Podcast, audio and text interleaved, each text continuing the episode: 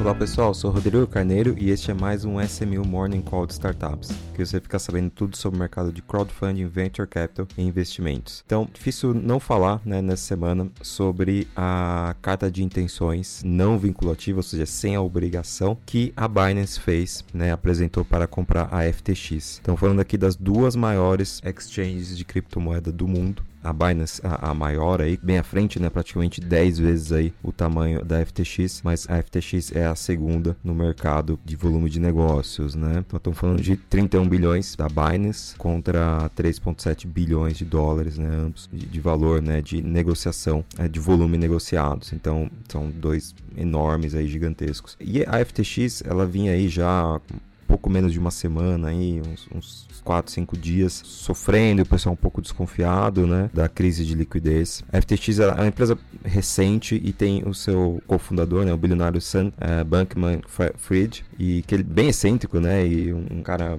jovem, que sempre falou muito em doar dinheiro e tudo mais, já contou várias vezes aí como ele criou a FTX e realmente estava tendo essa, essa desconfiança aí de, de crise, né, de, de liquidez. E aí eles anunciaram na terça-feira aí pelo Twitter os dois CEOs, tanto da FTX, né, como eu falei, o Sam, como também o Changpeng Zhao, que é o CEO da Binance, anunciando que realmente a Binance vai eventualmente comprar a FTX, que de uma certa forma é uma boa notícia, né, para segurar aí a, realmente os saques, né, e eliminar a crise de liquidez que a FTX estava sofrendo. Então, o próprio CEO da FTX disse que todos os saques, todos os ativos estão cobertos um para um, né, ou seja, realmente não tem uma alavancagem ali com esse resgate aí da Binance. Então, vamos ver, né, o, o Bitcoin ele caiu um pouquinho por conta dessas notícias, mas o token aí da, da Binance saltou em mais de 15% e já vinha subindo aí pelos últimos dias aí com, com rumores, né, dessa transação. Então é, não estamos falando necessariamente do mercado de startups, né, estamos falando do mercado de cripto, não estranho, mas realmente é um movimento muito grande que aí sim você tem uma intersecção entre startups que atuam no mundo blockchain, cripto, usa de alguma forma essa rede, pode ter aí algumas consequências, tá? Uma movimentação muito grande das duas maiores exchanges do mundo desse setor. Eu errei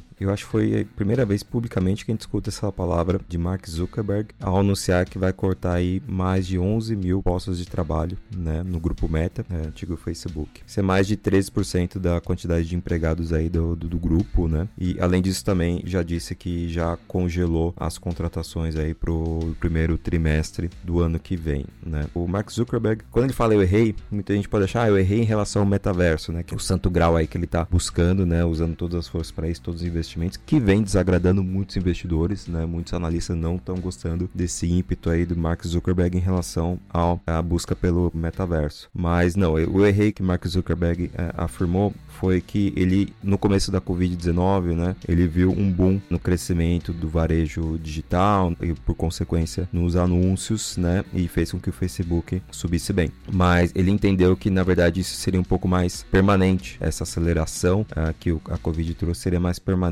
tanto no mundo digital quanto para os anúncios. Então, mas não é o que a gente está vendo, né, ele está vendo um ciclo de queda, né, macroeconômico, competição aumentando e uh, maiores dificuldades aí, o governo mais em cima em relação aos anúncios, né? Então isso fez com que as receitas não crescessem aí na velocidade que ele gostaria. Então, além de cortar postos de trabalho para acomodar aí esse novo cenário, ele também fala em redução, né, de real estate, ou seja, da parte imobiliária da empresa. Vai também trabalhar com escritórios compartilhados, enfim, é uma, uma sequência aqui de corte de custos, né, que deve aparecer aí nos próximos meses, né? E lembrando, né, Facebook vem sofrendo bastante aí. Se pegar ele, que é uma empresa aberta, né, ela já caiu 70 81% esse ano, né? Do seu valor, perdeu muito valor. Mas depois desse anúncio ontem, teve uma pequena subida de é, 3,5%, né? 13,5% das suas ações. Então, boa sorte aí. E assim, Facebook se junta aí a várias empresas que fizeram demissões. Por exemplo, o Twitter, né? Fez uma demissão muito grande aí depois da entrada do Elon Musk. Mas o, o Mark Zuckerberg e as notícias fizeram questão de frisar que foi, parece um pouco mais humanizada, né? É, tendo os funcionários né, ainda acesso a e-mails, podendo se despedir dos colegas, tendo aí realmente bastante benefícios, né? Mais de 16 semanas aí de salário, etc,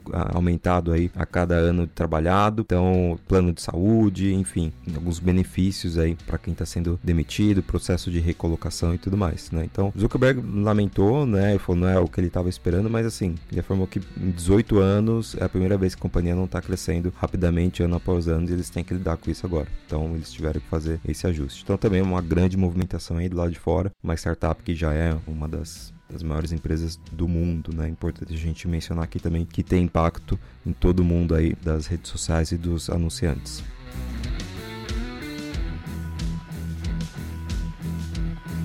A PicPay, o PicPay lançou uma modalidade de investimento, né, que na verdade é um empréstimo que chama peer-to-peer. O que, que, é isso? Ela vai possibilitar que clientes da plataforma, né, clientes do PicPay, emprestem diretamente o seu dinheiro para empresas, né? Diferente do banco, onde você aloca o seu dinheiro lá no, no CDB, um produto do banco, e o banco escolhe, né, quais empresas é, ou quais pessoas físicas aquele dinheiro vai ser emprestado e ganha no spread. A diferença entre o que ele te paga versus o que ele cobra, ele empresta. No peer-to-peer isso é mais direto, né? O cliente consegue escolher escolher para qual empresa né, ele está emprestando o seu dinheiro, em qual prazo, etc., qual risco e qual rentabilidade. E aí foi bem legal, né? Então os usuários conseguem escolher diretamente pelo app quais empresas eles querem emprestar e, obviamente, vão receber os juros sobre isso. E os juros parecem bem interessantes, né, chega até a 20,15 pontos aí por cento ao ano, né? O que dá 147% do CDI, bem relevante. E aí eles podem emprestar para empresas do grupo é, JF, né? É o controlador do grupo PicPay. Então tem a Amber Energia, tem a Flora Urbanismo e tem o grupo JBS, né? E aí eles esperam que em breve novas empresas, né, em diferentes setores consigam captar através da plataforma. Então é bem interessante, né, algo que o PicPay já vem permitindo fazer através de clube de investimentos, né? E essa base agora voltando aqui para o Brasil, então mês, e o volume captado já é maior do que 10 vezes nos primeiros meses. Então uma modalidade bem criativa aí, bem relevante, diferente, que acho que eu, eu gosto de ver esse tipo de inovação no mercado também. Agora falar um pouquinho sobre uma rodada que me chamou bastante atenção também foi a Agroland, né, que conseguiu receber um, né, fez aí um, um recebeu um aporte bem relevante de investimentos, tá? Ela levantou 27 milhões de dólares, né, sendo aí com a rodada liderada pela Light Rock. A Agroland, 20, 27 milhões de dólares, estão falando de 145 milhões de reais, né, aproximadamente. E a Agroland ela é focada em ser o banco rural, né, o banco do agro. Então ela vai realmente usar esse dinheiro para acelerar, né, sua concessão de crédito rural e com esse dinheiro, dada a alavancagem desse setor, ela consegue fazer uma carteira de aproximadamente 2 bi de real, né? Então essa rodada é a terceira desde a fundação dessa empresa, né? Tendo aí, como eu falei, a Light Rock como investidor. A Light Rock já fez investimentos né, na Acreditas, Frete.com, na Doc, na Boozer, Doutor Consulto, né? Então tem bastante experiência aqui no nosso mercado. E também trouxe aí a Yara Ventures, né? Que é o Corporate Venture Capital de fertilizantes da Yara. E a Mago Capital, que também é dos fundadores Local Web, né? Além disso, participaram da rodada também as nacionais aqui do nosso amigo Chico e a Lei, a SP Ventures, né, e a Barney Capital também especializadas em agtech, né. Provence Capital também já fez, né, que é o Leopoldo Figueiredo e a Valor Capital e Continental Grain. Então são, eles vão usar realmente esse dinheiro para conseguir emprestar mais para agricultores, né. Ela já tem várias ideias, né, de ter novos registros, né. Então a licença aí de sociedade de crédito direto, né, a SCD, então ela já conseguiu é, essa licença. Ela também já utilizou estrutura de FDICs, né, usando aí participando de casas de primeira linha, como Itaú Asset, a Verde e a Algme. E a ideia também é emitir LCAs né, nas plataformas, que garante aí um capital com custo mais baixo. Né? E eles querem se tornar aí a primeira financeira de crédito rural. O pedido já foi protocolado ainda do Banco Central, então aguardando a aprovação para a primeira metade do ano que vem. Então, bem interessante aí a ideia né, de que eles consigam criar produtos, né, uma startup voltada para o mercado agro e vem conseguindo atrair grandes investidores para o seu negócio.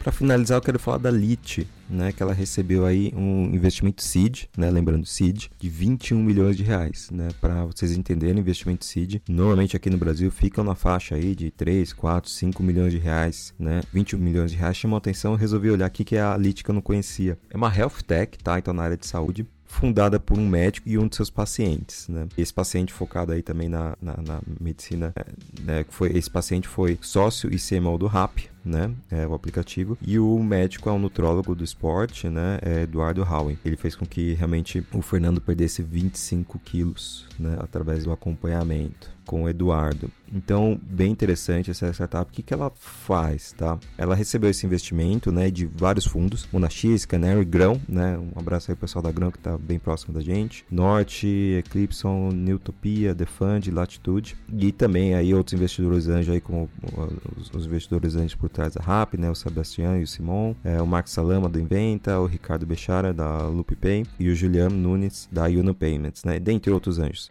E a startup ela criou um modelo de acompanhamento com mais de 15 profissionais quando você entra no programa de emagrecimento deles, muito voltado para a saúde, né? E você vai ter aí uma equipe multidisciplinar, né? Formada aí por é, médicos, nutricionistas, cientistas comportamentais, pegando seus dados. Eles se baseiam muito em dados. Então, quando você assina o programa deles, que custa 700 reais por mês, você recebe em casa, né? Um composto de uma balança com bioimpedância, é, feita exclusivamente para eles, né? Que captura dados e uma balança também para pesar seus alimentos. E tudo isso é enviado pelo aplicativo para a LIT, né? E a LIT vai é, ajustando e analisando como que você está reagindo, o seu corpo, né, seu metabolismo está reagindo para cada um dos planos alimentares, tanto em quantidade, qualidade em relação à rotina do paciente. Então, bem interessante. A ideia é com esse investimento crescer em pelo menos 10 vezes o número do cliente, né, que não está aberto ainda, e eles têm uma ambição de impactar mais de 100 milhões de pessoas no crescimento né, de, de longo prazo. Então, bem legal, achei bem legal essa startup, é, usar os dados aí para emagrecimento. Eles citam aí exemplos de situações onde pessoas emagreceram e tiveram sua vida completamente mudada modificada, né? Modificada para melhor, é, principalmente voltada para a questão de saúde e esporte. Bem interessante. É isso aí. Até a próxima, pessoal.